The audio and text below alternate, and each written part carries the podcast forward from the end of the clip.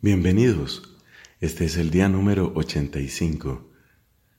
Estamos leyendo toda la Sagrada Escritura en 365 días. Unámonos a tantos corazones que hacen oración en la Santa Iglesia. Recordemos a los monjes y monjas de clausura. Recordemos a tantos laicos matrimonios jóvenes que sin cesar claman al Señor y piden bendición para toda la iglesia. Nos unimos a esas oraciones para que el Señor se digne iluminarnos, que podamos responder a su amor con amor. Hoy tenemos textos del libro de los números, del libro de los salmos y de los hechos de los apóstoles. En el nombre del Padre y del Hijo y del Espíritu Santo. Amén. Del libro de los números capítulo 34. El Señor dijo a Moisés, Comunica esta orden a los israelitas.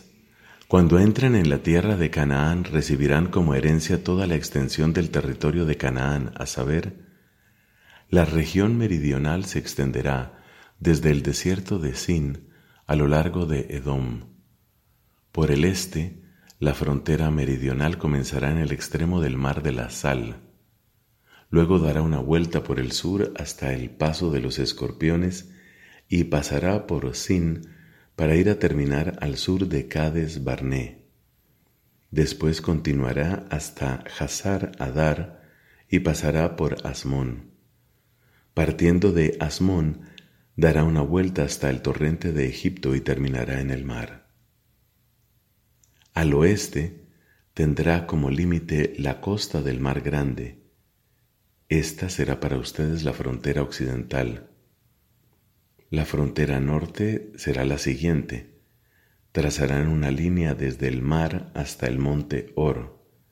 Desde el monte Or trazarán una línea hasta la entrada de Hamad y la frontera terminará en Sedad. Luego continuará hasta Sifrón para ir a terminar en Hazar Enan. Esta será la frontera septentrional. Para fijar el límite oriental, trazarán una línea desde Hazar Enan hasta Sefam. Desde Sefam, la frontera bajará hasta Ribla, al este de Ain, y desde allí seguirá bajando hasta tocar la costa oriental del mar de Genezaret. Después bajará a lo largo del Jordán y terminará en el mar de la sal. Este será el territorio de ustedes con las fronteras que lo circunscriben. Además, Moisés dio esta orden a los israelitas. Esta es la tierra que ustedes se repartirán como herencia por medio de un sorteo, la tierra que el Señor mandó que fuera entregada a las nueve tribus y media porque las familias patriarcales de la tribu de los Rubenitas, las familias de la tribu de los Gaditas y la mitad de la tribu de Manasés ya recibieron su herencia.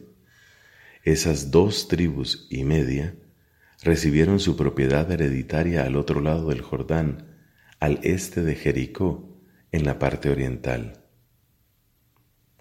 Luego el Señor dijo a Moisés, las personas que les repartirán el territorio serán el sacerdote Eleazar y Josué hijo de Nun. Además, ustedes tomarán un jefe de cada tribu para la repartición del país. Los nombres de esas personas son los siguientes. Por la tribu de Judá, Caleb, hijo de Iefuné. Por la tribu de Simeón, Semuel, hijo de Amiud. Por la tribu de Benjamín, Elidad, hijo de Quislón por la tribu de Dan, el jefe Buki, hijo de Iogli, por las tribus de los hijos de José, el jefe Janiel, hijo de Efod, por la tribu de Manasés, y el jefe Kemuel, hijo de Siftán, por la tribu de Efraim.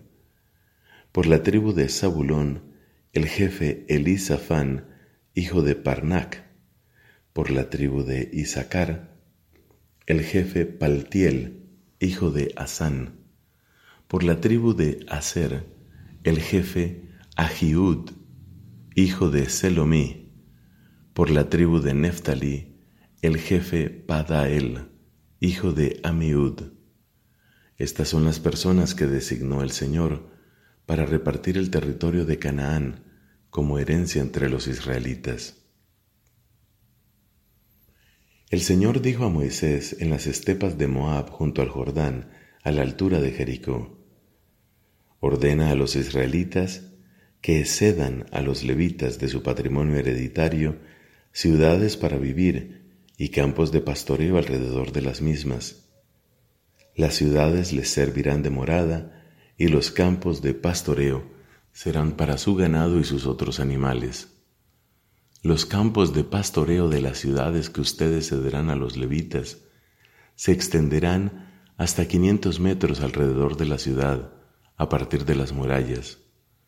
Ustedes medirán fuera de la ciudad mil metros hacia el este, mil hacia el sur, mil hacia el oeste y mil hacia el norte, tomando la ciudad como centro. Estos serán los campos de pastoreo para las ciudades. Las ciudades que cederán a los levitas serán las seis ciudades de refugio que ustedes deben separar para que los homicidas puedan huir a ellas, añadiendo además otras cuarenta y dos. Así darán a los levitas un total de cuarenta y ocho ciudades, todas ellas con sus campos de pastoreo.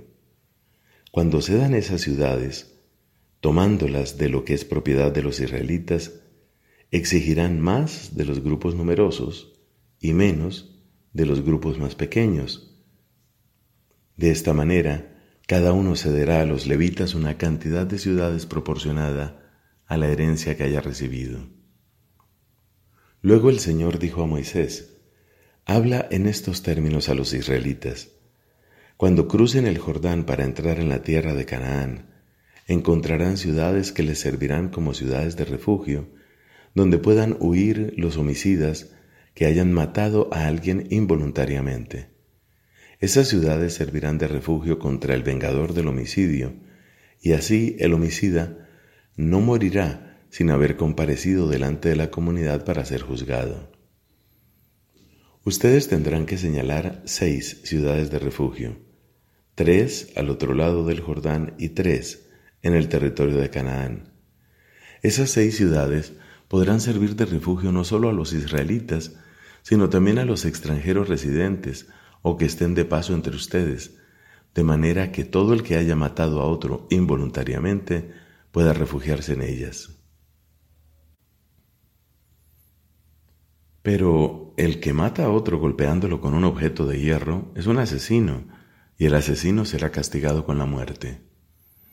Si lo mata de una pedrada capaz de causar la muerte, es un asesino, y el asesino será castigado con la muerte. Si lo mata golpeándolo con un palo, capaz de causar la muerte, es un asesino, y el asesino será castigado con la muerte. El vengador del homicidio, en persona, debe matar al asesino apenas lo encuentre. Si el homicida mató a la víctima por odio, o si le arrojó intencionalmente un objeto capaz de causar la muerte, o si por enemistad lo hirió a golpes de puño hasta matarlo, el agresor será castigado con la muerte. Es un asesino y el vengador del homicidio lo matará apenas lo encuentre. Pero si lo hirió fortuitamente, sin que mediara enemistad, o le arrojó un objeto sin intención de alcanzarlo, o si dejó caer sobre él inadvertidamente una piedra capaz de matarlo, y de esa manera le causó la muerte, sin tener odio contra él y sin desearle ningún mal, la comunidad juzgará, conforme a estas reglas, entre el homicida y el vengador del homicidio, y librará a aquel de las manos de éste.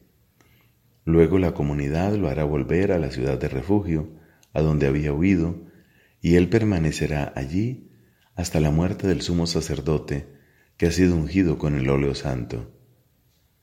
Si el homicida sale de la ciudad de refugio a donde había huido, y el vengador del homicidio lo encuentra fuera de los límites de su ciudad de refugio, lo podrá matar sin temor a ninguna represalia, porque el homicida debe permanecer en su ciudad de refugio hasta la muerte del sumo sacerdote, y solamente después podrá volver al lugar donde está su propiedad.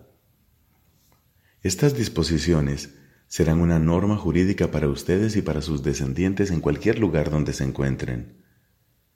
Si alguien mata a una persona, el homicida será condenado a muerte por la declaración de testigos, pero el testimonio de uno solo no basta para condenar a muerte a alguien. No aceptarán ningún rescate por la vida de un asesino porque debe morir. Tampoco lo aceptarán de aquel que huyó de su ciudad de refugio, permitiéndole que habite nuevamente en su propia tierra antes de la muerte del sumo sacerdote.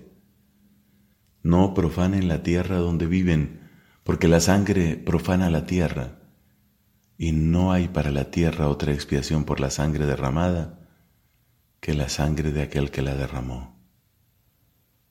No hagas impuro el país donde vives y en el cual yo habito, porque yo, el Señor, habito entre los israelitas. Palabra de Dios, te alabamos, Señor.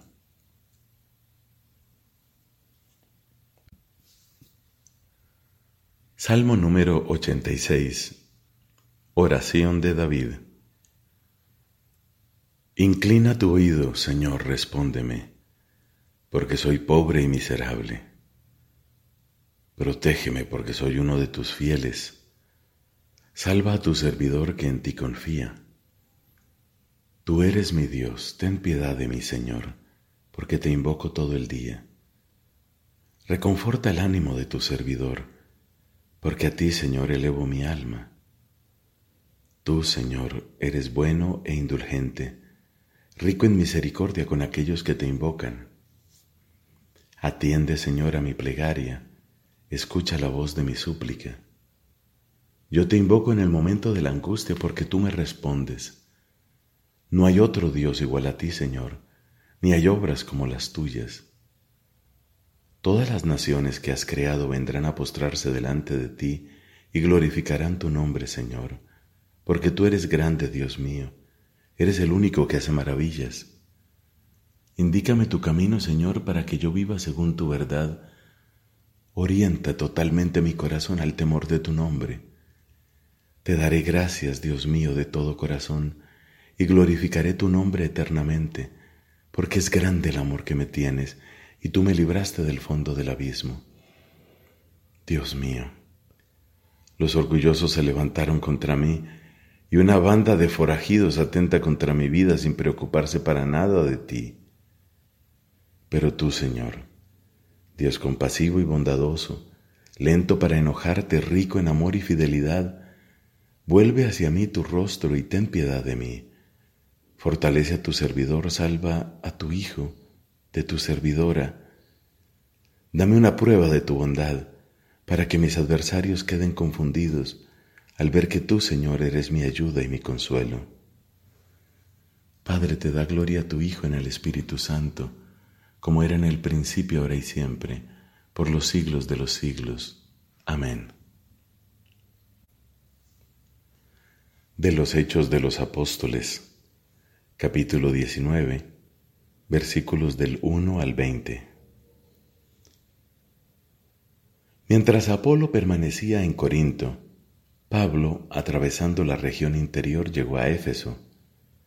Allí encontró a algunos discípulos y les preguntó, Cuando ustedes abrazaron la fe, ¿recibieron el Espíritu Santo? Ellos le dijeron, Ni siquiera hemos oído decir que hay un Espíritu Santo. Entonces, ¿qué bautismo recibieron? les preguntó Pablo. El de Juan, respondieron. Pablo les dijo, Juan bautizaba con el bautismo de penitencia, diciendo al pueblo que creyera en el que vendría después de él, es decir, en Jesús. Al oír estas palabras, ellos se hicieron bautizar en el nombre del Señor Jesús. Pablo les impuso las manos y descendió sobre ellos el Espíritu Santo. Entonces comenzaron a hablar en distintas lenguas y a profetizar. Eran en total unos doce hombres. Pablo fue luego a la sinagoga y durante tres meses predicó abiertamente, hablando sobre el reino de Dios y tratando de persuadir a los oyentes. Pero como algunos se obstinaban y se negaban a creer, denigrando el camino del Señor delante de la asamblea, Pablo rompió con ellos. Luego tomó aparte a sus discípulos y dialogaba diariamente en la escuela de Tirano. Así lo hizo durante dos años, de modo que todos los habitantes de la provincia de Asia, judíos y paganos, tuvieron ocasión de escuchar la palabra del Señor. Por intermedio de Pablo, Dios realizaba milagros poco comunes, hasta tal punto que, cuando se aplicaban sobre los enfermos pañuelos o lienzos que habían tocado el cuerpo de Pablo, aquellos se curaban y quedaban libres de los malos espíritus.